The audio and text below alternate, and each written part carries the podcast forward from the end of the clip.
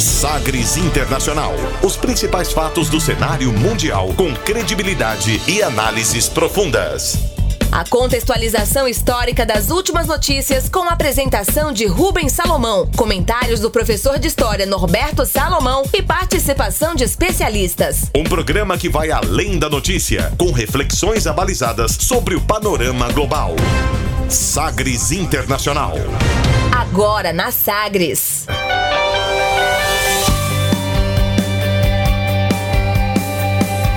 Olá, seja muito bem-vindo ao Sagres Internacional. Eu sou Rubens Salomão e a partir de agora, com você, ouvinte Sagres, os fatos precisos e análises credenciadas sobre os principais temas mundiais. E você confere nesta edição. O tema do dia: a política interna e externa da Rússia e a força do presidente Vladimir Putin. Protestos no Dia Internacional da Mulher buscam transformações em países pelo mundo. Pensamento feminista mostra crescimento, mas encara a força do conservadorismo. Juan Guaidó, na Venezuela, tenta articular greve do setor público e Maduro diz que vai derrotar o que chama de minoria enlouquecida você vai entender como tolerância zero a armas e álcool tornou o Japão um dos países mais seguros do mundo. Governo brasileiro exclui curso sobre América Latina na formação de diplomatas. E ainda a música número 1 um nas paradas da Itália e a mais tocada em todo o mundo nesta semana. Sagres Internacional está no ar. Você conectado com o mundo. Mundo. O mundo conectado a você. Sagres Internacional. E como sempre, o programa conta com a produção, comentários do professor de História e Geopolítica, Norberto Salomão. Oi, professor, estamos chegando. É isso aí, Rubens. Prazer estar aqui com você mais uma vez, né? Com os ouvintes. Um abraço aos ouvintes também. E estamos aqui para refletir sobre o cenário internacional, tentar entender um pouquinho como é que gira aí essa esfera, né? Pelo menos para alguns. É, para alguns ela vai é, plana e sei lá como, né? Pois é. A, agora, uh, inclusive, ah. essa semana, eu ia até trazer esse fato aqui, mas são muitas notícias.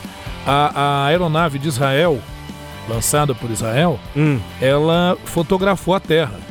E adivinha? Ah, deve ter sido um quadradão bem bonito, né? Esférica lá, bonitona. é, os famosos terraplanistas.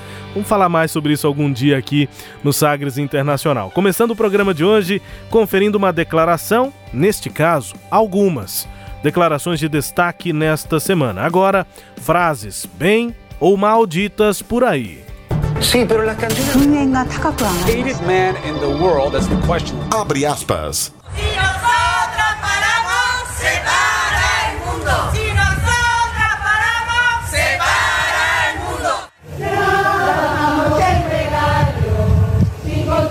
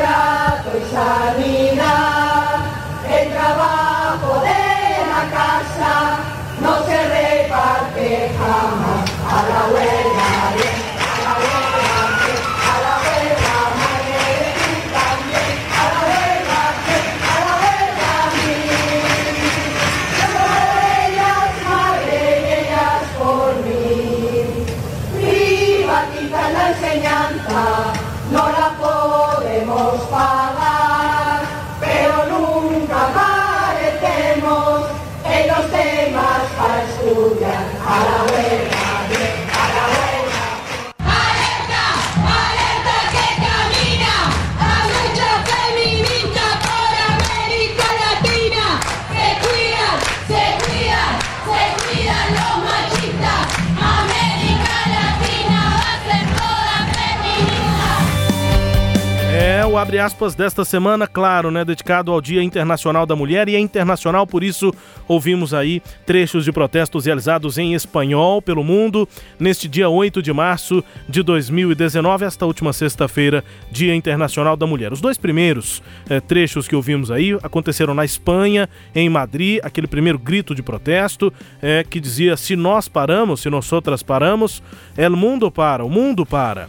E no segundo, essa música, essa cantada feminista, né?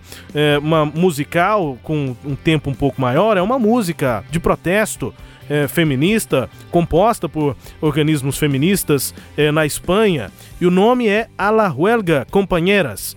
E aí, entre aspas, aqui um trecho né, desta música que nós ouvimos. Não vá trabalhar, deixe o balde e a ferramenta. Para atacar 10, para atacar 100, para atacar a mãe, você também. Para atacar 100, para atacar mil. Eu por elas, mãe, e elas por mim. Contra o Estado machista, vamos nos levantar, vamos todas as mulheres à greve geral.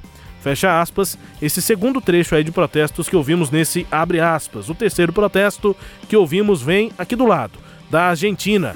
Mulheres fizeram uma passeata e gritaram abre aspas, alerta, alerta, que caminha a luta feminista pela América Latina. Se cuidem, se cuidem os machistas. A América Latina vai ser toda feminista. Gostou, professor? Pô, é fantástico. Fantástico. É, eu vejo a, a, data, o 8 de, de março, né, que é estabelecido como Dia Internacional da Mulher, como uma data assim muito importante. Sim. E importante, acho que a palavra fundamental, né, Rubens? Podemos falar em igualdade, uma série de coisas, mas acho que a palavra fundamental é respeito, né? Respeito, a palavra importante aí no trato com seres humanos e as mulheres é, que precisam ganhar realmente espaço uh, um termo muito em voga, o empoderamento feminino, né? E então felicitar as mulheres, né? Porque fica difícil até você fazer alguma saudação. Pois é. Mas felicitar pela luta. Né? Isso. Né? É, é, é, é, Vamos à luta, estar, companheira. Estar parceiro nessa luta. É. Né? E, e, aí eu é, trouxe aqui esses trechos todos em espanhol é, até para marcar o que acontece na Espanha. O dia 8 de março de 2018 foi um marco lá na Espanha nessa esse crescimento do feminismo. E esse movimento ganhou força desde o ano passado. Nesse ano, em 2019, até por consequência, a manifestação manteve algumas das metas do ano passado, mas com uma aceitação muito maior, também entre os homens. É, as mulheres e também homens efetivaram essas quatro medidas propostas pelo menino, movimento feminista, é, não foram aos postos de trabalho, não compraram ou consumiram, mesmo que fossem atividades assim como ir ao bar ou ir ao cinema, não, não consumir, evitaram as tarefas domésticas e não atenderam ou ministraram aulas. É, quem participou do movimento, mas é muita gente na Espanha, em Madrid, em Barcelona, essas manifestações voltaram às ruas as pessoas eh, não puderam ser despedidas nem advertidas nas empresas né, onde trabalham, os empregos, e não precisariam nem avisar isso com antecedência, até pelo que aconteceu em 2018, e isso seria já, eh, já é tratado como um direito dos trabalhadores e trabalhadoras a manifestação em todos os dias 8 de março. Inclusive, o governo federal da Espanha reduziu atividades nesse Dia Internacional da Mulher. Si este gobierno no es evidentemente insensible a una realidad que está ahí, que ya lo estuvo el año pasado. Así que reduciremos nuestra actividad institucional al Consejo de Ministros. Este governo, evidentemente, não é insensível a uma realidade que está aí, como já ocorreu no ano passado. Assim, reduzimos nossa atividade institucional ao Conselho de Ministros. A tradução aí é da Jéssica Dias, né, do que disse a vice-primeira-ministra da Espanha, Carmen Calvo falando exatamente isso, né? Que o governo também não ficou insensível em relação às manifestações desse dia 8 eh, de março. Ah, e aí, né, é, o que a gente já estava é, começando a analisar aqui, né? É, essa situação é, de um movimento feminista crescente no mundo, mas há uma é, uma batalha aí, né? Tem muito ainda do movimento conservador, a direita crescendo em vários países, no Brasil, na Europa também, contrapondo muitas das teses do movimento feminista. É, eu, eu acho que é importante, né, Rubens, a gente fazer essa correlação, né? Porque o que, que acontece? O movimento feminista normalmente se divide, é dividido em três ondas ou três gerações de movimento, né? Uma primeira onda efetiva ali no século XIX, início do século XX, em que a principal reivindicação era pelo direito ao voto. Né? Esse ano, inclusive, a gente falou em programa anterior, comemora-se 100 anos do direito ao voto das mulheres nos Estados Unidos, em alguns outros países também, creio que na Alemanha também, o movimento das chamadas sufragistas. Né? Sufrágio é o termo para voto, essas mulheres reivindicavam o voto, se eu não me engano, o primeiro lugar é, a, a, em que as mulheres conquistaram o direito ao voto foi na Nova Zelândia, ainda no final do século XIX, e depois, no pós-Primeira Guerra Mundial, houve um avanço muito grande nesse sentido, até porque com a Primeira Guerra Mundial, muitos homens que vão para a guerra abandonam postos de trabalho e as mulheres começam gradualmente a, a, a ocupar esses postos. Então isso dá a, a uma, uma, uma valoração à condição da mulher e a mulher começa a reivindicar o direito ao voto. Isso na, na primeira geração. E veja, eh, Rubens e ouvintes, que curioso. Muitas dessas mulheres, por exemplo, nos Estados Unidos, na Europa, mas nos Estados Unidos, elas cometiam atos uh, uh, bem radicais para chamar atenção para a causa, inclusive se matando, se atirando de pontes. Tem uma, uma imagem famosa, imagem filmada mesmo, de um grande prêmio nos Estados Unidos de, de, de hipismo. Então, quando é dada a largada dos cavalos, uma das sufragetes ou sufragistas se atira na frente dos cavalos e morre. E o, o grande prêmio ali naquele momento tem que ser paralisado até que a coisa possa ser retomada. E isso, as manchetes dos jornais serão tomadas muito mais por esse ato. Então, chamam a atenção para o movimento. O movimento de segunda geração, famosíssimo, talvez o mais famoso, pega ali os anos 50, 60, é, com a, a, a lendária queima de sutiãs, né? E essa queima de sutiãs tem uma, uma correlação muito forte, porque o sutiã é o que suporta os seios. E as mulheres naquele momento estão muito ligadas à questão da liberdade sexual, da condição do próprio corpo. E a queima de sutiãs tem essa simbologia de dizer que a mulher nasce para ser mulher e não necessariamente para ser mãe. Ser mãe é uma opção, né? não uma obrigação. Então é, é, um movimento também interessante, mas esse movimento vai ser é, muito criticado porque ele teria algumas falhas no sentido de não atentar para a diversidade étnica, a diversidade social das mulheres. Então seria assim é, criticado como movimento da mulher branca de classe média. E aí vem, nos anos 90, um movimento chamado de terceira geração ou terceira onda, que é esse movimento que vai falar da micropolítica da mulher, né, dessa condição de entender as diversidades étnicas e regionais da condição da mulher. Então, ah, tem caminhado também nessa direção. Óbvio, o movimento feminista, como qualquer movimento reivindicatório, ele vai ter sua postura mais radical e muito criticável em certos pontos, em outros uh, vai, obviamente, no cerne da questão, que, repito, é o respeito à, à condição feminina, é a igualdade, mas quando se fala em igualdade, muitos é, que talvez tenham uma ideia um pouco conservadora a respeito vão dizer Bom, mas como igualdade? Mulher não dá conta de fazer, né? Mulher, não é assim que sim, se fala? Mulher. Sim, é. Mulher não dá conta de fazer o que o homem faz, não. Quero ver uma mulher agarrar no pesado e tal. É, é, mulher não tem como ir pra guerra? Tem também. Então, a mulher, ela, ela consegue fazer muitas coisas que os homens também fazem e além, né? Exatamente. E além. Agora, dizer o seguinte, realmente a distinção.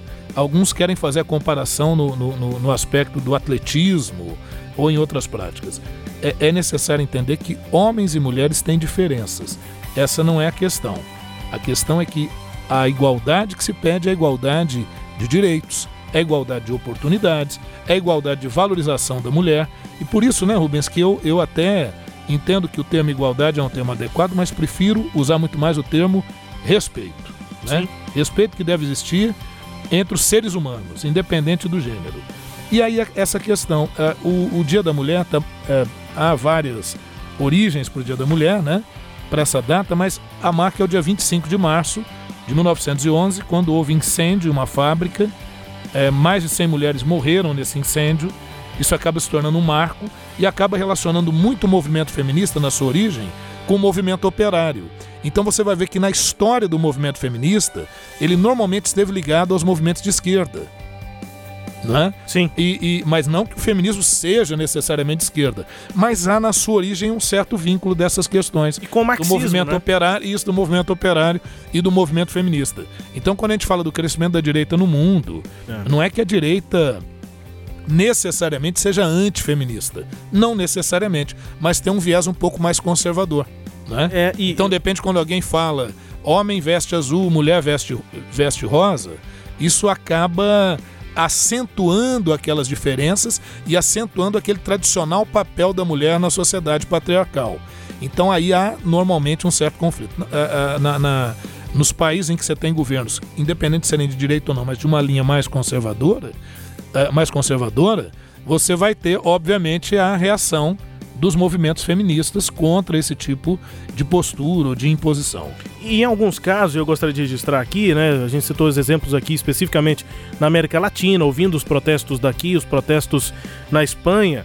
Mas eu queria citar rapidamente que para pesquisa aqui para essa edição do Sagres Internacional, vi, revi, na verdade, que tem vindo já dos últimos anos, a, a, o fortalecimento, a musculatura que tem ganhado o movimento feminista na Índia, na Turquia, na Arábia Saudita, na Rússia, em, na Rússia, em, e daqui a pouco nós vamos ouvir inclusive Vladimir Putin falando sobre isso na mensagem dele, um trechinho da mensagem dele nesse Dia Internacional da Mulher. É, o tema do dia é a Rússia, mas só registrar isso também, né? Em países talvez não necessariamente de governos de direita, ou, ou, mas com costumes conservadores, né? É, Turquia, Índia, né? A Índia tem um problema grave de, de agressão, de assédio a mulheres, Sim, né? De estupros coletivos. Estupros coletivos, exato, porque é, esse, a, a, sociedade julga muito o que a mulher faz ou deixa de fazer. Então, se ela veste algo diferente, os homens vão lá e, e a estupram, né? Muitas vezes a, matam as mulheres. E, e, e o movimento quando, feminista tem crescido nesses países. Inclusive, Rubens, ouvintes, quando a mulher não é morta, que ela sobrevive a tudo isso, ela sofre a rejeição da família. Exatamente. Lá no caso da Índia. Rejeitada então, completamente. É um problema muito sério. E, e, e Rubens, outra coisa, né?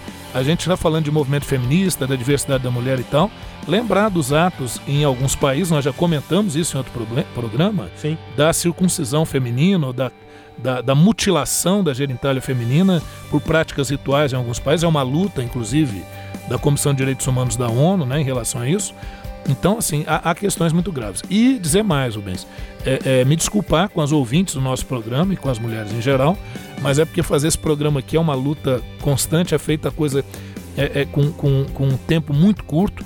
Mas, na verdade, quem deveria, inclusive, estar tá falando sobre as questões femininas deveria ser uma mulher aqui nesse nosso programa de hoje. Mas o, o, o, o tempo, tempo muito limitado, né? Na, você sabe o que a gente faz, né, Rubens? Esse programa aí a quatro mãos, numa correria louca. Então, é, é um homem que está falando sobre o movimento feminista. Sei que talvez uma mulher seria mais adequado, mas estamos aqui prestando essa solidariedade ao movimento né, feminista e à condição da mulher.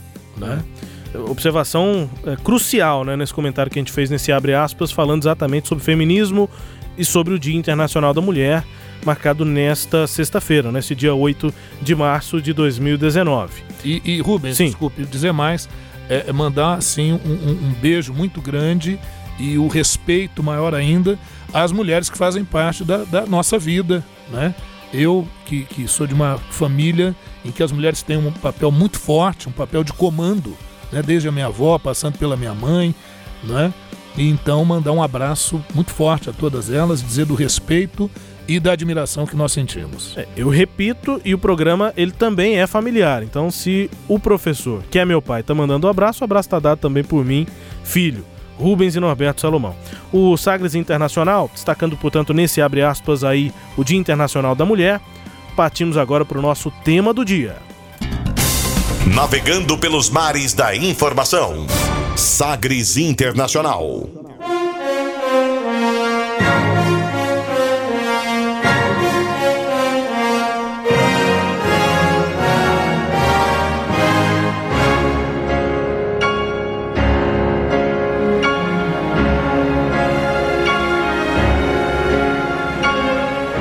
Conhecidíssima, né? Música da Rússia.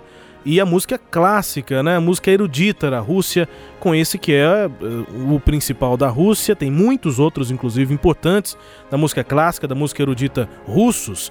Mas esse, uh, o mais importante russo e dos mais importantes da história da música, uh, não só da erudita, não só da música clássica, né? Tchaikovsky. treinei e vou tentar de novo. Piotr Ilyich Tchaikovsky. Nascido em 1840, morreu em 1893, uma referência da música clássica mundial, inclusive com esse sucesso aí que é um concerto para piano, né? Que também é, é, vai para ópera, mas é o piano concerto número 1, ópera 23, o movimento 1 do Tchaikovsky. Música clássica lindíssima, né? Lindíssima. E de Tchaikovsky, vamos para a música tradicional, folclórica da Rússia, marcada por um instrumento musical, que é a balalaika, instrumento de corda e que tem uh, talvez aqueles é, momentos assim em que a gente mais se lembra da, da Rússia. Identifica, né? Identifica é a Rússia exatamente a Rússia. pela balalaica que é por aqui.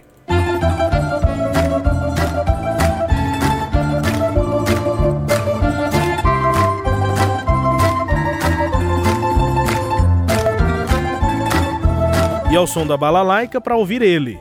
O tema de hoje, Vladimir Putin. Утверждает те традиционности, которыми всегда была сильна Россия. В любом возрасте нам дороги наши родители.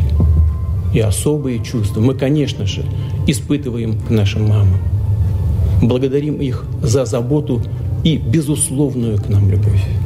O que é que ele disse, o presidente da Rússia? Traduz Vinícius Tôndolo. A ternura e a misericórdia das mulheres são os valores tradicionais que sempre deixaram a Rússia forte em qualquer época.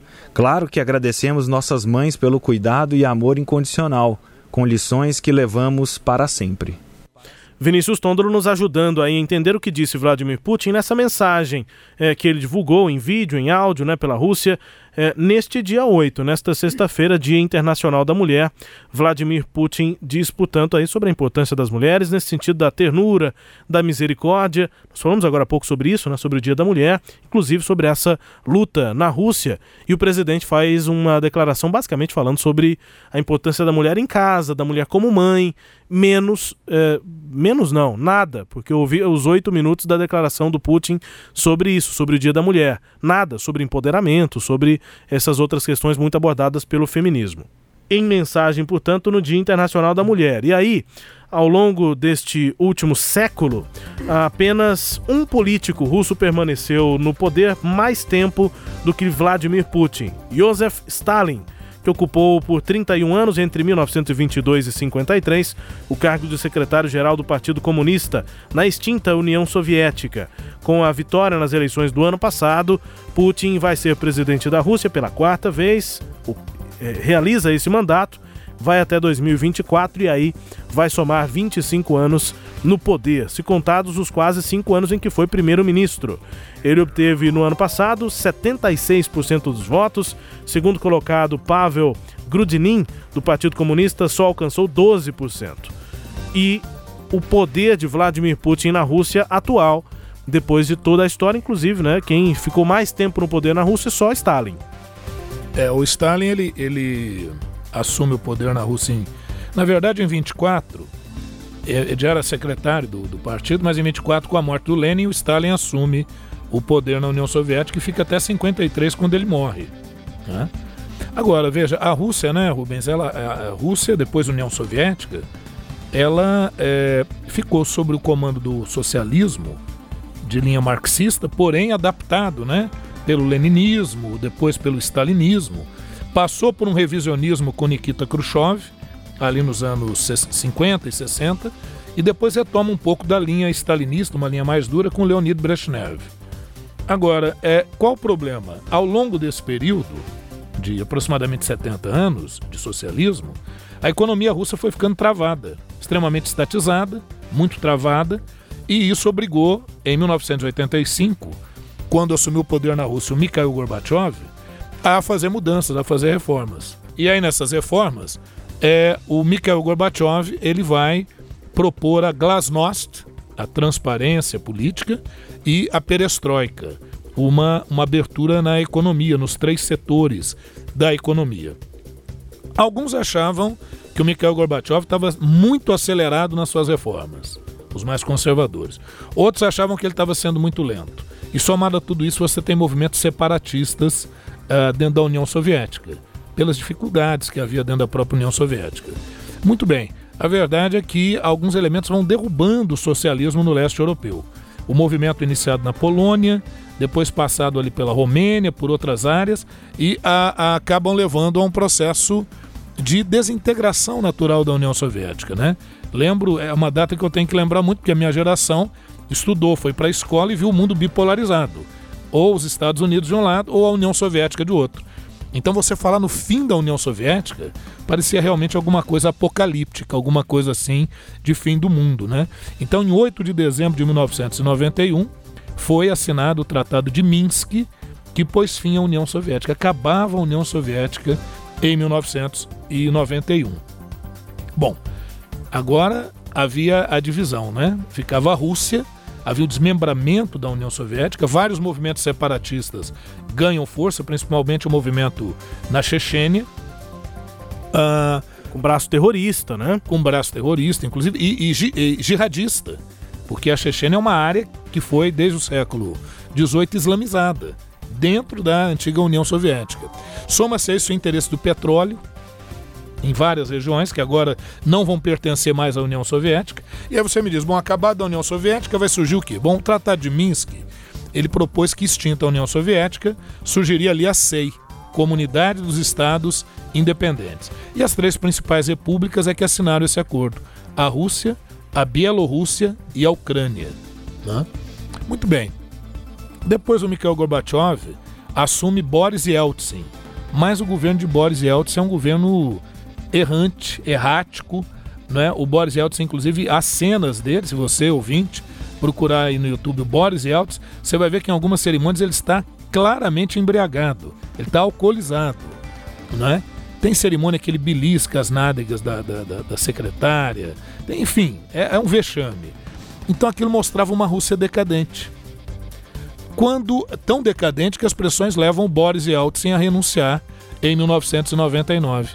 E quando ele renuncia em 1999, ele já tinha nomeado como primeiro-ministro uh, um jovem né, que fez carreira dentro da KGB, que era o serviço secreto russo, o seu nome, Vladimir Putin. O Vladimir Putin, que é, é, trabalhava é, pela espionagem da KGB na Alemanha Oriental, ele foi pego de surpresa quando acabou a União Soviética, ele não imaginava que o processo seria tão acelerado. Ele pede ajuda ao Kremlin, ele está na Alemanha Oriental, que era a Alemanha pró-União Soviética à época, né? Então o, o, o, local, o escritório onde ele trabalhava é cercado por manifestantes.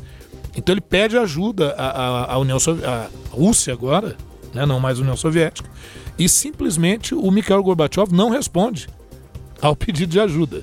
Então o que ele resolve fazer? Queimar documentos importantes, apagar arquivos que eram, obviamente, extremamente comprometedores. E aí ele se viu numa condição assim, num vácuo, numa lacuna, porque ele perdeu o cargo dele. Então ele volta à cidade natal dele, que é São Petersburgo, e ao voltar ele acaba se aliando ao prefeito local, que tinha sido seu professor. E o prefeito dá emprego a ele. E ali ele começa, ele que era um espião, né, uma carreira de espionagem, é, ele que tem vários talentos, né? O, o, o, o, Vladimir Putin tem vários talentos, quem diria, né?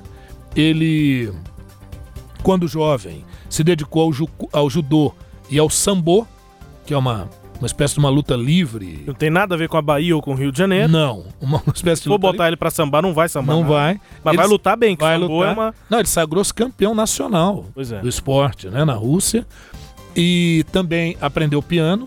Ele toca, ele é um músico, canta bem. É, mas só sobre essa questão do, do, da luta, ele é praticamente um atleta, né? Sim, não, Tem ele um é. vídeo dele que é espetacular, que ele entrando naquela água é, gelada. geladíssima, né? Isso. né? Que por cima é gelo, quebraram ali um, um lugarzinho do gelo para poder entrar, aquela água que tá a menos, zero, menos de zero graus centígrados, né? Isso. Ele entra, tal, dá aquela nadada e sai de lá, praticamente um atleta. É, né? Aí agora hoje ele usa isso politicamente, mas Exatamente. ele realmente ele tem uma, uma formação atlética. E uma coisa curiosa, na Rússia, normalmente o russo ele fala russo.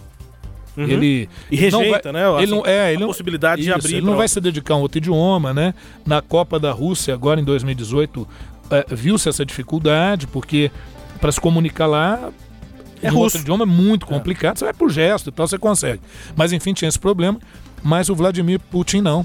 Ele aprendeu a falar alemão, ele fala alemão fluentemente, ele fala inglês fluentemente, ele belisca uma outra, um outro idioma também. Então é um cara de uma cultura, isso é interessante. E, e ele vai fazer uma carreira política, porque nos anos de espionagem, imagine você, ele com o traquejo da espionagem, com os documentos que ele tinha em mãos, e nessa Rússia que está se renovando, o Vladimir Putin está na hora certa, no lugar certo, com as condições adequadas para fazer o que ele mais sabe fazer, né? Pegar informações e utilizar essas informações a seu favor. Então, logo ele faz uma carreira política interessante em São Petersburgo, que é quebrada também, vejo que é a vida, pela, pela, pelos escândalos de corrupção que envolvem o, o, o prefeito, tanto é que o prefeito, o seu professor, e de quem ele se tornou aliado, foge para Paris, e ele mais uma vez está ali na mão. Então ele decide se mudar para Moscou. E quando ele vai para Moscou, ele consegue um lugar no novo serviço secreto russo, que se forma numa agência de serviço secreto que substituiu a antiga e famosa KGB. Mas veja, ele volta dentro do que ele sabia fazer, que era espionagem, uh, mas nesse momento o Boris Yeltsin está precisando de alguém. Então ele vai se inserindo gradualmente no governo, vai galgando postos cada vez mais interessantes e acaba que no momento em que a Rússia está com esse, esse quadro de aparência decadente na figura do Boris Yeltsin, ele surge como uma figura que vai dando suporte, que vai dando certa personalidade ao governo, a ponto de ser nomeado primeiro-ministro. Quando Boris Yeltsin renuncia em 1999, ele assume o governo. Nas eleições de 2000, ele se elege presidente, se reelege, fica até 2008, e aí esse cara se aproxima de um jovem professor chamado Dmitry Medvedev. E é com ele que ele vai fazendo parceria Rubens e ouvintes. Então, hoje, o que, que acontece? Quando, quando o, o, o Vladimir Putin não é o presidente, ele é o primeiro-ministro. E aí, o Dmitry Medvedev é o presidente. Quando não pode mais concorrer a um esgotamento pela própria legislação russa, eles trocam simplesmente, mas não trocam assim, eles concorrem ao cargo e um se elege primeiro-ministro e o outro presidente. E assim ele vai revezando com o senhor Dmitry Medvedev, que é o seu grande parceiro político hoje lá na Rússia. Mas esse grupo tem um apoio popular. É, as eleições do ano passado, 76% apoiaram o Putin para a presidência. Uhum. É, e acho que alguns dos, é, dos pontos aí pelo históricos, inclusive, né, é, pelos quais o, o senhor passou, mostram é, que o, o, Vladimir Putin representa muito para os russos. E o que eu e me questiono é, ele, ele é fundamental hoje por representar talvez uma grandeza da Rússia, ele representa uma volta da Rússia a uma grandeza como, como nação, como país, como é, player internacional também, depois dessa crise dos anos 90? Sim, Rubens, até antes de eu responder objetivamente essa sua pergunta, a resposta objetiva é sim. Hoje o Putin representa a própria Rússia. Né? Então há, há esse certo personalismo no poder, o que faz com que alguns até o chamem de o um novo czar. Mas aí eu preciso voltar um pouquinho a algumas práticas que o Putin adotou desde que ele assumiu o governo. Que práticas seriam essas? Primeiro, lógico que ele teve que lidar com aquela diversidade de atores que vão marcar política e economia na Rússia. Então, quem nunca ouviu falar da chamada máfia russa, né? Então, ele vai compor com um quadro de empresários, aqueles que não vão atender ao seu interesse. Ele dá um jeito de passar esses empreendimentos às mãos daqueles que o apoiariam. E outra coisa, né, Rubens? Você, jornalista, é importante isso. Ele vai controlar a mídia. Fundamental. Então, gradualmente ele começa a controlar a mídia. Então tem um determinado canal na Rússia que é o canal que mais atinge o interior da Rússia. Esse canal ele dominou. Então é, é, é, o povo ali ouve o que o Putin quer que eles ouçam. Então isso também é muito importante. Ah, o Putin faz questão de que a sua vida privada e de seus familiares não seja divulgada, então um controle muito sério nesse sentido. Recentemente é que descobriu-se que o Putin tinha duas filhas. né? Não sabia nem disso. Nem disso, quer dizer, então ele mantém a vida privada dele de uma forma bem, bem, bem reservada. E aí aquela coisa que você estava falando dele entrar lá na água gelada e tal. Uhum. Ele é um atleta, ele mantém essa condição e mantém a, a, a condição do homem viril, né? Muitos até afirmam do macho alfa. É. Né? Então, essa imagem é uma imagem que vem concomitante com também o crescimento da economia na Rússia. Há uma identidade da Rússia, porque até então, Rubens, quando acabou a União Soviética, os russos ficaram se perguntando o seguinte: nós somos da Europa ou somos da Ásia? E sabe qual a resposta que o Vladimir Putin trouxe? Somos Nós somos da Rússia. É. A Rússia tem uma, idade, uma identidade própria. Não adianta querer ficar falando em democracia ocidental. Nós temos o nosso próprio estilo de democracia e de governo. Né? Então, isso vai gerar uma identidade do líder forte dentro da Rússia. O Putin, assim que ele assume, ele já vem com a guerra da Chechênia, então ele faz uma intervenção direta na Chechênia e consegue conquistar a região, região que a União Soviética tinha perdido na primeira guerra da, da Chechênia em meados dos anos 90. né? É a questão da Ucrânia, porque há dentro da Ucrânia aqueles que querem se aproximar da União Europeia. Então ele, ele, ele apoia dentro da Ucrânia um movimento nacionalista ucraniano. E aí, Rubens, é, é, posso continuar nessa questão da Rússia ou você me fará novas perguntas só para ver o que eu falo? Pode continuar porque a gente já precisa encerrar. Tá, então aí eu vou numa questão crucial. O Putin colaborou para a eleição do Trump nos Estados Unidos? É questionável. Provavelmente sim. Ao que a, tudo indica sim. Né? Ao que tudo indica sim.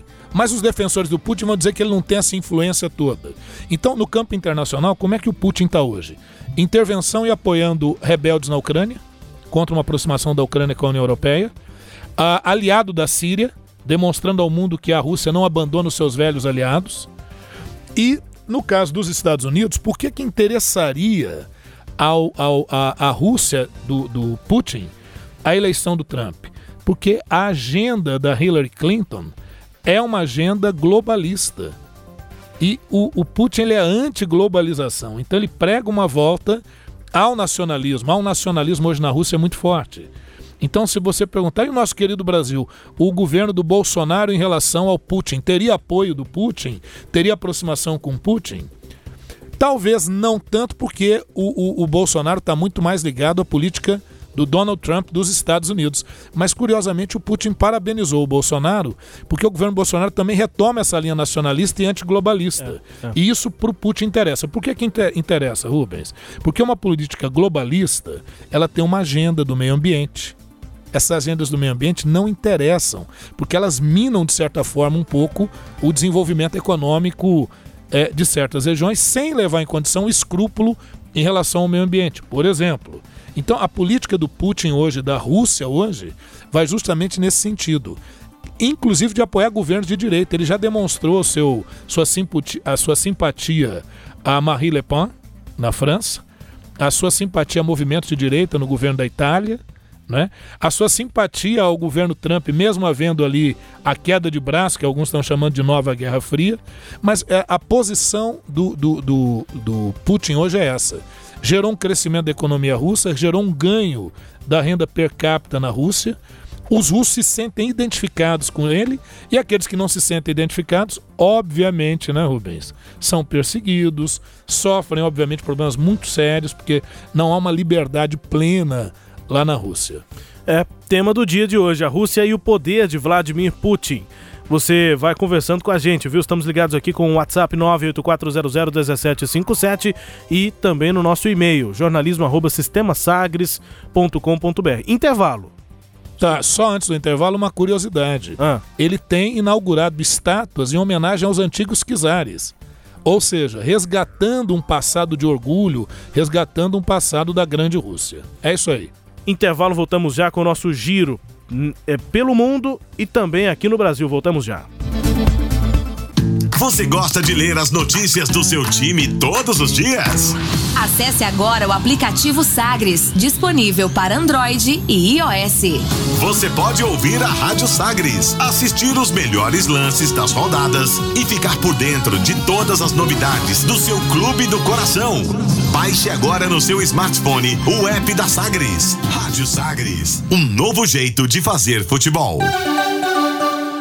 Estágio é com o IPAC. IPAC é com PH. Inovação, instituição de ensino na gestão direta dos contratos de estágio. ipac.org.br 62 3931 6300. Pode falar o podcast de política da Sagres. Fique por dentro dos bastidores da política local e nacional, as decisões do governo e o impacto no seu dia a dia. Cileide Alves, Rubens Salomão e Samuel Estraioto apresentam o primeiro podcast de análise política de Goiás. Todo sábado às nove e meia da manhã, na Rádio Sagres e no Spotify, você ouve quando e onde quiser entretenimento, jornalismo, prestação de serviços. Rádio Sagres. Em tom maior.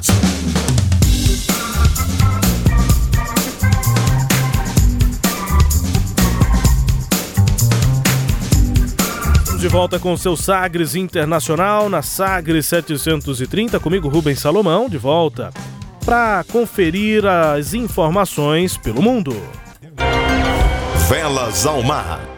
Com os destaques de hoje, o líder da oposição venezuelana, Juan Guaidó, ele conversa com sindicatos lá na Venezuela para convocar uma greve de funcionários públicos na tentativa de paralisar o setor estatal, aumentando a pressão sobre Nicolás Maduro, ao tentar atingir uma de suas mais importantes bases de apoio.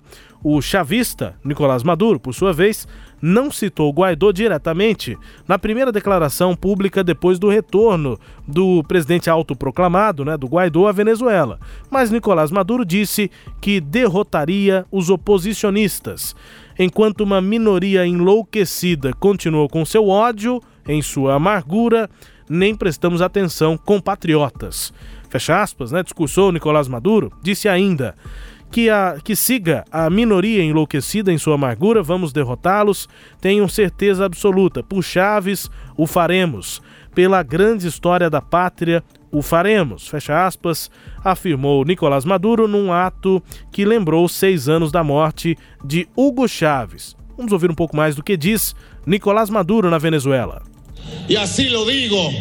La conciencia mayoritaria porque somos mayoría, la gente de Hugo Chávez Fría. Somos mayoría, somos alegría, somos los hijos de Hugo Chávez Fría. Suena bonito, rima, sirve para una canción é, a, a, o humor até né, de Nicolás Maduro, dizendo que são fri, filhos de Hugo Chaves Frias e somos maioria. Essa rima aí, ele diz, inclusive rima, né? Hugo Chaves Frias com maioria, é, dá, daria para fazer até uma canção, né? O, diz o, o Nicolás Maduro garantindo que tem maioria nessas greves aí que são convocadas agora, pelo menos conversadas, né, por Juan Guaidó, ele tenta articular é, para buscar principalmente aproveitar o momento da oposição, está sendo impulsionado né, pela volta dele, Juan Guaidó a Caracas, depois de ele ter desrespeitado uma proibição de viagem para fazer um giro por países vizinhos, passou aqui pelo Brasil inclusive, você conferiu na edição anterior do nosso Sagres Internacional. Juan Guaidó continua buscando apoio para sua campanha aí que pede a deposição de Nicolás Maduro, situação na Venezuela. É, Rubens, ouvintes, a, a, situação da Venezuela cada vez mais tensa.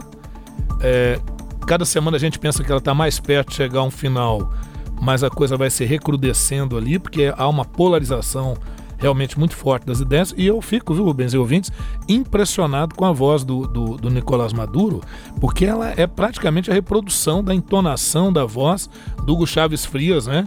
O, o, foi o, o, seu antecessor, né? É impressionante. A retórica, o retórica, jeito de impostar a voz, né? tudo. Até os termos, né, que ele usa para chamar o povo, né? É impressionante. E, agora, essa é, uma, essa é uma dúvida que eu, que eu tenho e, e que não, não sei se vou conseguir tirá-la, né? Mas com certeza o Sagres Internacional tenta ajudar. Uhum. É, mas foi uma pergunta que a CNN tentou responder nessa semana. Por que, que o Maduro continua ignorando o Juan Guaidó? Ele tem mesmo maioria? E aí isso é uma questão difícil de saber, né? É. Especificamente. Mas por que, que ele continua ignorando o Guaidó? Pois é, eu acho que é uma estratégia, né? Ele adotou isso como estratégia, é, porque se ele, se ele dá importância, significa que ele reconhece. Então, acho que a ideia de ignorar é não reconhecer absolutamente o que está acontecendo. Só que é, é, eu entendo, aqueles que são favoráveis, inclusive aqui no Brasil, vem legitimidade no, nesse governo, é, entendem que é, que é uma, uma resistência da esquerda na América do Sul, até compreendo isso. Mas a pergunta que a gente faz é: é não há um limite para essa resistência? Porque realmente a Venezuela está passando, e o povo venezuelano, por uma situação realmente muito complicada. É realmente a grande crise humanitária é, na, na América nesse momento, né? Então, um quadro realmente muito sério.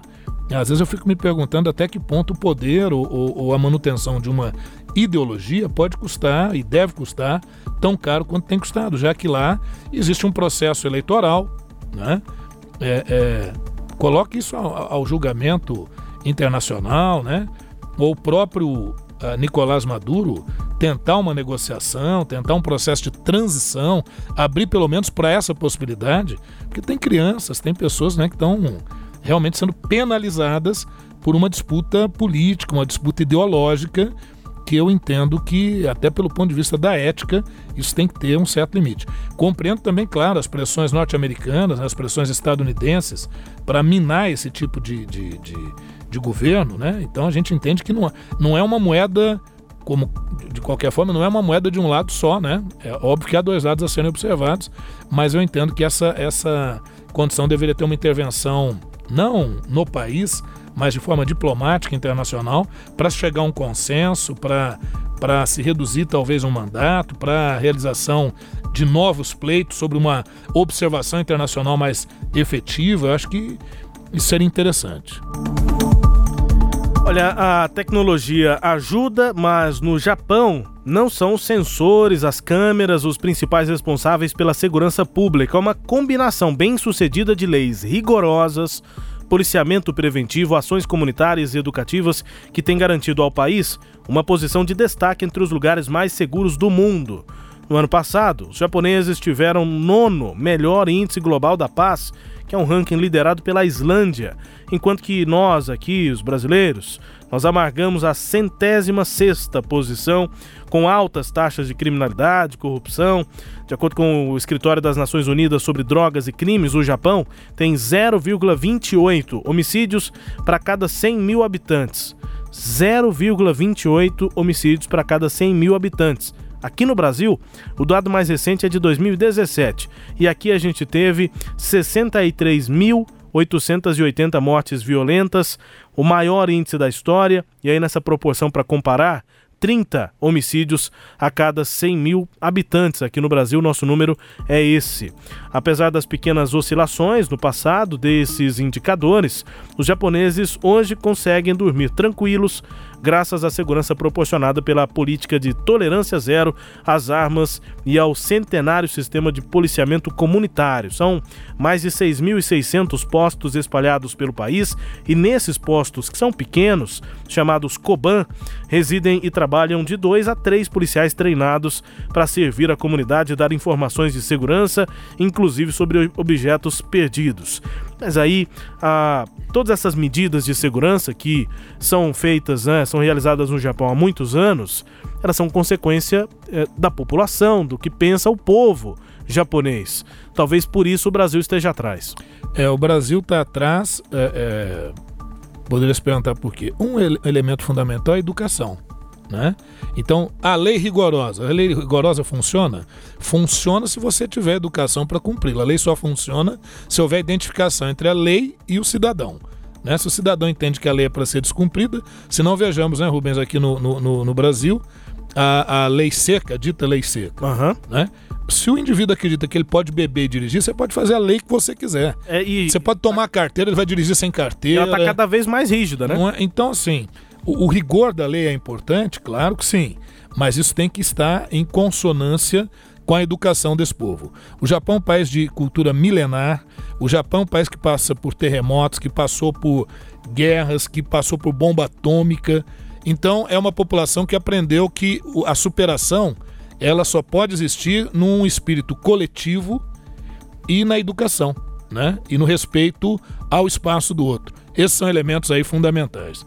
Né? Com relação à corrupção, inclusive o caso daquele brasileiro. Sim. Carlos Gosney. Gosney, descendente de libaneses, né? Ah, inclusive conseguiu, brasileiro, mas descendente de libaneses. Ele conseguiu pagar uma fiançazinha lá e, e saiu, né? É. 33 milhões de reais. De reais. uma baba, né? É. Então, veja você como é que é tratada a questão de corrupção. Lá existe corrupção também? Existe, claro. Não, mas um é percentual. Fiança, imagina o tanto isso. que ele vai ter que devolver no processo, né? Mas um percentual bem reduzido, né? De corrupção. Por quê? Porque a corrupção está, curiosamente, também diretamente ligada à educação. Né? Se, famoso... vo se, vo se, você acha que você não pode pegar aquilo que não lhe pertence, você não vai pegar nenhum real, né? independente do que você ganha. Né? Isso não tem a ver com, com a, a, o poder aquisitivo do indivíduo. Você pode ver que há pessoas absolutamente pobres que encontram somas de dinheiro que poderia, às vezes, até resolver a vida daquele indivíduo ele devolve. Então está ligado realmente àquilo que você acredita. Eu acho que no Brasil a gente tem que trabalhar cada vez mais a crença de que a honestidade vale a pena e para que essa crença seja válida, é preciso que quem está lá no poder, que as mais altas autoridades, se deem o exemplo, sejam quando pegas em ato ilícito punidas exemplarmente e que não fique só no discurso. Né? Não pode ser só um mero discurso. É, não é à toa que é da cultura japonesa o famoso harakiri, né? Harakiri. Que acho que hoje ser, deve ser raro, né? Deve ser algo difícil de ser colocado na prática, mas é, que é, previa que quando algum japonês, principalmente os samurais, né? Isso. É, vinham algum erro, cometiam algum erro. E, Se sentiam envergonhados. Envergonhados pela honra, né? Eles tiravam a própria vida naquele ritual com uma espada, enfim. É, isso é da cultura japonesa tradicional outras culturas não têm isso e muito longe desse tipo de, de conceito. Então... E, e outra coisa, né, Rubens? Viu-se aqui a política de, de, de. com relação às armas, como é que você colocou aí? De é, uma política rígida, né, de controle de armas e de álcool também. Isso, porque quem tem que usar arma, na verdade, cá entre nós, tem que ser quem está treinado e preparado para isso. E né? mesmo a polícia no Japão não é uma polícia. Não, é, tem os grupos, é. as corporações corretas para usar, para isso. Pra, mas isso é lá no Japão. Não estou dizendo, viu, ouvinte, que é para usar isso aqui não, porque no caso do Brasil nós temos uma cultura extremamente machista, violenta. Né? Nós somos, apesar da, do mito da passividade do brasileiro, uma sociedade muito violento. Você vê qualquer batida em trânsito, o pessoal quer resolver na, na, mão, no braço, né? E não deve ser por aí. Então, a gente tem que passar por uma mudança bem radical de paradigmas, de perspectiva, tentar respeito ao né? outro, para a gente começar a ter redução é, em alguma medida disso. Sem dúvida. Sagres Internacional também aqui com notícias do Brasil. O Ernesto nos convidou. Brasil Internacional. É que o ministro das Relações Exteriores aqui do Brasil, Ernesto Araújo, promoveu uma série de mudanças no currículo do Instituto Rio Branco, a escola de formação de diplomatas do Itamaraty. A principal alteração foi a criação das disciplinas Clássicos 1 e 2, que serão ministradas no primeiro e no segundo semestres do curso. A reformulação envolve a extinção de matéria História dos Países da América Latina e a redução da carga horária de disciplinas como Economia, Linguagem Diplomática e História da Política Externa Brasileira. Tempo de duração do curso foi estendido de dois para três semestres. Então, a disciplina é, de é, é, História dos Países da América Latina foi extinta, não é mais é, é, ministrada para os alunos aí do Instituto Rio Branco, curso de diplomacia. Sendo justo com o nosso querido Ernesto Araújo, né, Rubens? É, essa já era uma reivindicação lá interna, segundo eu pude apurar. Né? Sim. Não sei se isso condiz com a verdade. Porque é essa, esse conteúdo ele já é muito exigido na hora da, do, do, do candidato fazer os exames para entrar na, na, na, que não são na simples. escola de diplomacia que não são simples. Então, estão dizendo, pô, a gente já tem que estudar tanto isso. Quando entra aqui, não há necessidade da gente fazer esse estudo novamente. Vamos estudar outras áreas, outras disciplinas, por exemplo, como esses clássicos, aí aprofundar neles, né, que são clássicos da filosofia, da política, né, como John Locke, Rousseau, Montesquieu, outros tantos aí, né, buscando desde de, de gregos antigos, que é o clássico 1 e 2, é o nome da disciplina mesmo, clássicos 1 e clássicos 2, são os teóricos clássicos nessa área para dar assim um suporte de erudição. Então parece que não foi uma medida vertical, né, de da cima cabeça baixo, do ministro ou da cabeça dele não. Porém, aí entra a questão. Como é essa medida pode ser interpretada com caráter político, pode demonstrar um certo afastamento. E algumas declarações do governo Bolsonaro, inclusive não dando assim ênfase ao Mercosul ou uma participação do Brasil no Mercosul, quer dizer, quando você liga uma coisa com a outra, essa medida pode parecer uma medida política, uma medida um tanto quanto isolacionista, né? Então eu não sei, eu, eu acho que o, o Ernesto talvez com um pouco mais de sutileza, poderia ter feito essa alteração que já era pedida, mas colocado, olha, mas vão ter simpósios sobre a América Latina, ou colocado uma outra matéria, não tão histórica, mas de contemporaneidade da América Latina, dos países uh, latino-americanos. Então, de repente, pode, pode dar, né, Rubens, essa impressão.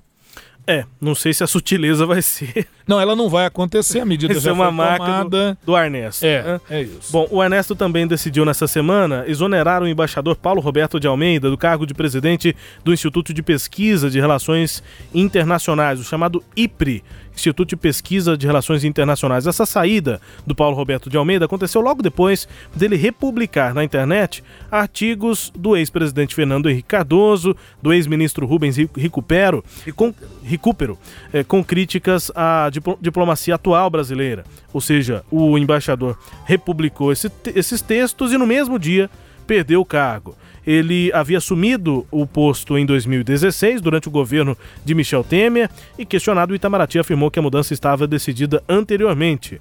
O embaixador comentou a notícia da exoneração, disse que, abre aspas, personalidades autoritárias não apreciam espíritos libertários como o meu Fecha aspas.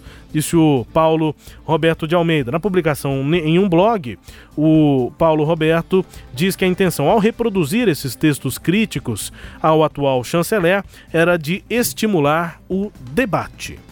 É, é. Na verdade, ele não foi Tem muito que debater sincero. fora do cargo agora. É, não, e não foi muito sincero. Na verdade, é uma queda de braço, há um choque de posturas entre o Ernesto, que tem uma postura mais conservadora, e o, o, o embaixador. Então, naturalmente, um dos dois teria que sair. Quem pode mais chora menos, né? Diria o velho ditado. O Sagres Internacional vai chegando ao fim, mas temos tempo para músicas aqui. Duas. Número um no Hit Parade. A gente tem como base aqui a nossa é, Billboard né, Internacional.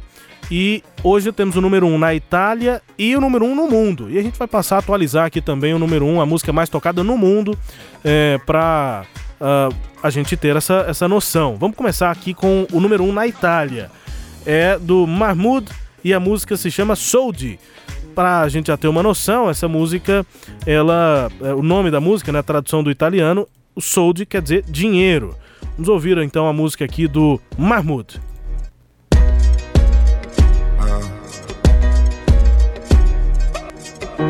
In periferia fa molto caldo, mamma stai tranquilla sto arrivando, te la prenderei per un bugiardo, ti sembrava amore ma era altro. Beve champagne sotto Ramadan, alla tv danno Jackie Chan, fuma narghile, mi chiede come va. Mi chiede come va, come va, come va, sai già come va, come va, come va. Penso più veloce per capire se domani tu mi fregherai. Non ho tempo per chiarire perché solo ora so cosa sei. È difficile stare al mondo quando perdi l'orgoglio. Lasci casa in un giorno, tu dimmi se pensavi solo ai soldi,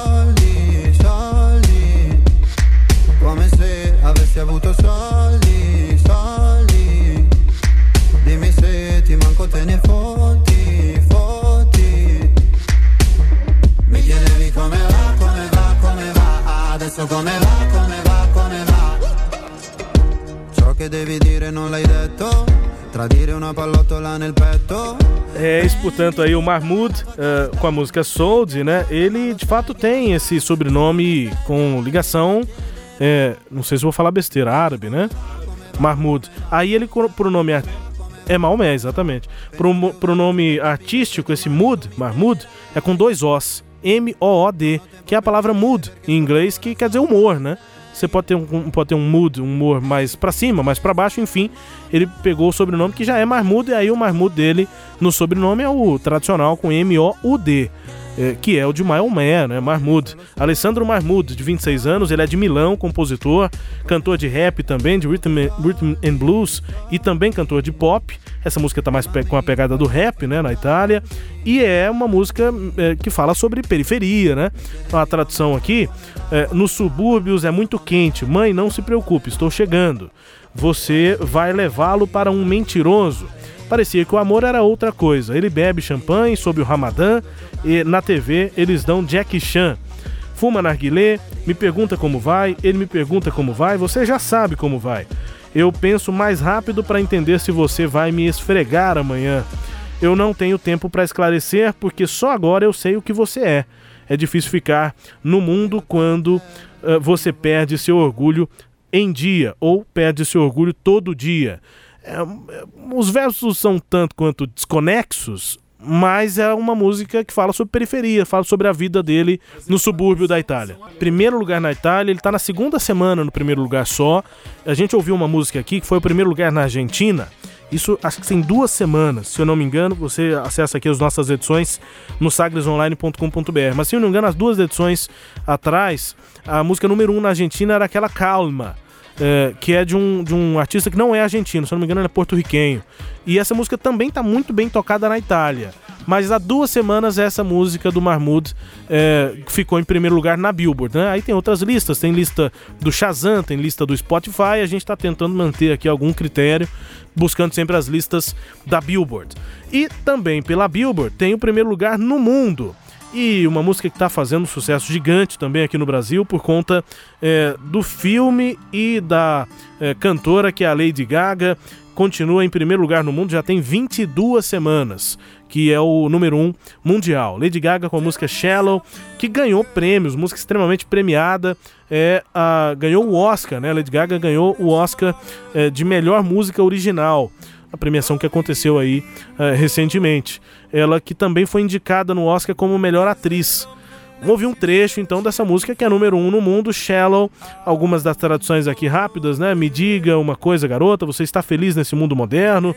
O refrão diz assim: Estou à beira do precipício, assista enquanto mergulho, eu nunca vou tocar o chão, caio através da água onde eles não podem nos machucar. Estamos longe da superfície agora, uma música que fala é, basicamente sobre um relacionamento, né? Sobre o isolamento ali de um relacionamento. Vamos ouvir então a Lady Gaga.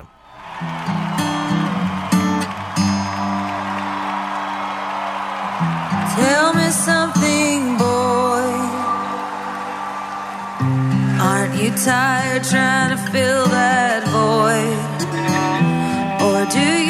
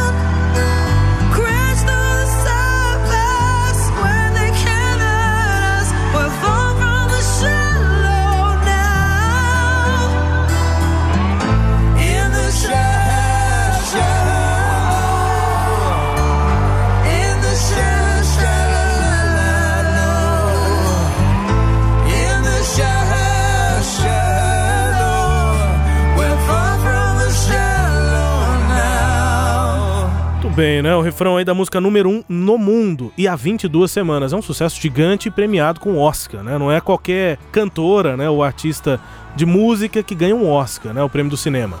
É isso aí, Rubens. A Lady Gaga, para quem não conhecia mais profundamente, eu sempre gostei de acompanhar, achei sempre ela de uma postura assim muito autêntica, né?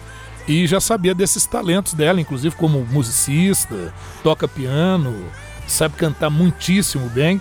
E a- acho que isso inicia uma nova etapa na carreira dessa artista, um negócio muito interessante mesmo.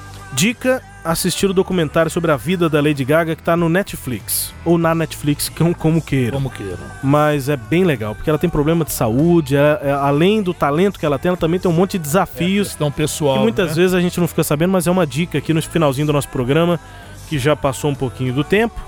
Mas a gente volta na próxima edição. Até! É isso aí, Rubens. Se Deus quiser, um abraço a você, aos ouvintes, né? Queria aproveitar e mandar um abraço e um beijo muito forte na minha esposa, a dona Nilvânia. Aí sim, É isso, Dona Nil. Vitória, né? Luísa, minha nora. Exatamente. Até a próxima. Aí mandar um beijo pra minha mãe, né? Pra Vânia Eulário também. Esse é, é programa especial desse momento de Internacional da Mulher. Tchau. Tchau, tchau. Grande abraço, obrigado pela audiência aqui, pela companhia. Até a próxima edição do Sagres Internacional. Fique com a gente na Sagres 730.